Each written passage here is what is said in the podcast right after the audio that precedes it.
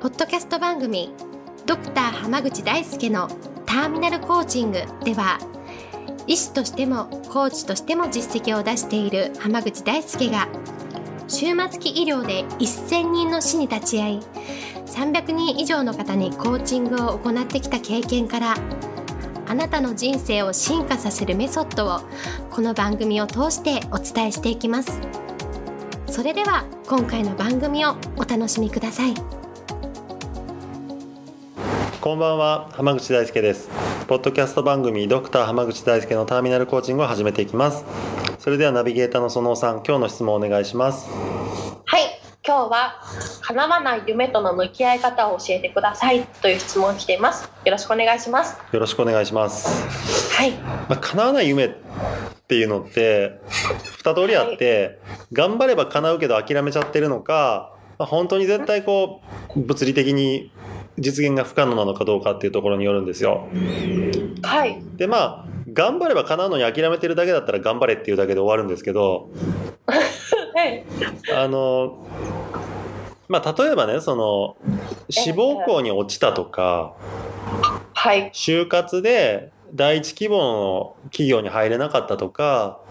うんうん。あとまあ怪我をしてプロせんプロスポーツ選手になれなかったとか、うーん、いらっしゃいますね。そうはい、っていうのはまあ確かにこう諦めないといけない夢そうですよね。っていうのあると思うんですよね。ええ、でその中、まあ、だからどうしても叶えられないって分かった時にどうするかっていうことでお話を進めていきたいなと思います。ええはい、でまず叶わないって分かってしまった時点ではい、落ち込むのが一番いいと思います。落ち込むんですか。落ち込むんはいです。で、あの多くの人は落ち込むっていう作業なしに次に向かおうとか、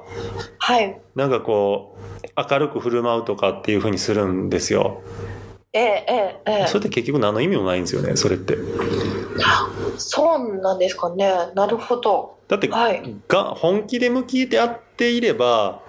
ええ、向えきえ合っていただけショックはでかいはずでしょ、それは絶対そうですよね。うん本当に何年間もこう頑張ってきて。うん、頑張ってきたのにもかかん叶わなかったって言ったらそれはもう悲しいですよね絶対にすごく。そうでしょええだったらまずその感情をちゃんと出すことなんですよ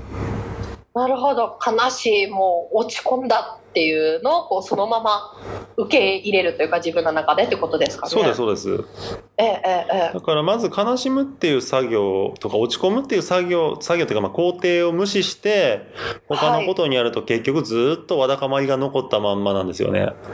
ああじゃあもうとことんまでい一回落ち込んだ方がいいっていう感じですかね。そうなんですよね。うんうんう例んえば私は終末期医療の現場で医療をしてますよね。はい、そうすると、まあえにえええまあ週にお一人ぐらいはのペースで患者さんが亡くなっていくことだってあるんですけど、うん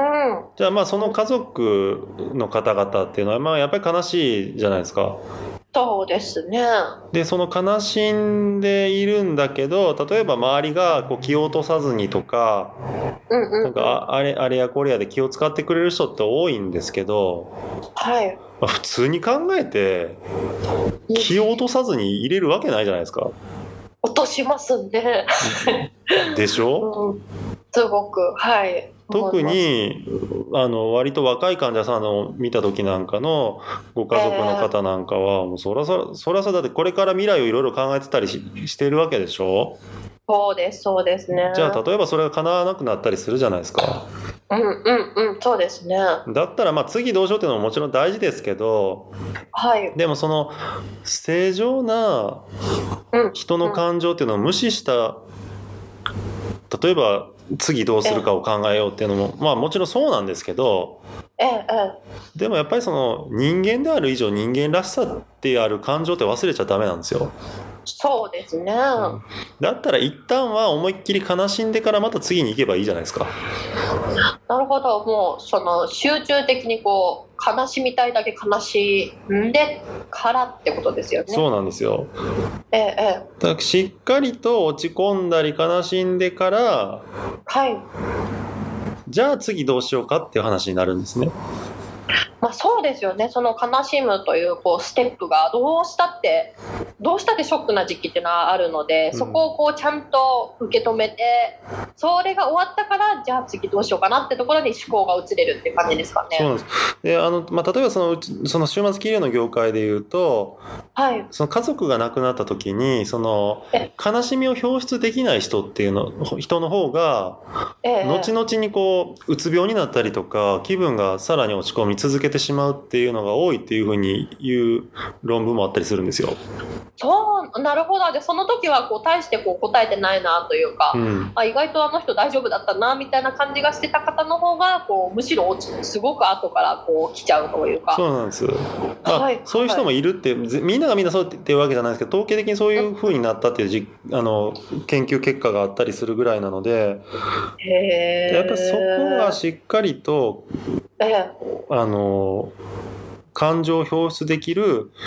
状況を作る、作るというか自分でも時間をちゃんと用意するっていうのはすごく大事だなと思います。うん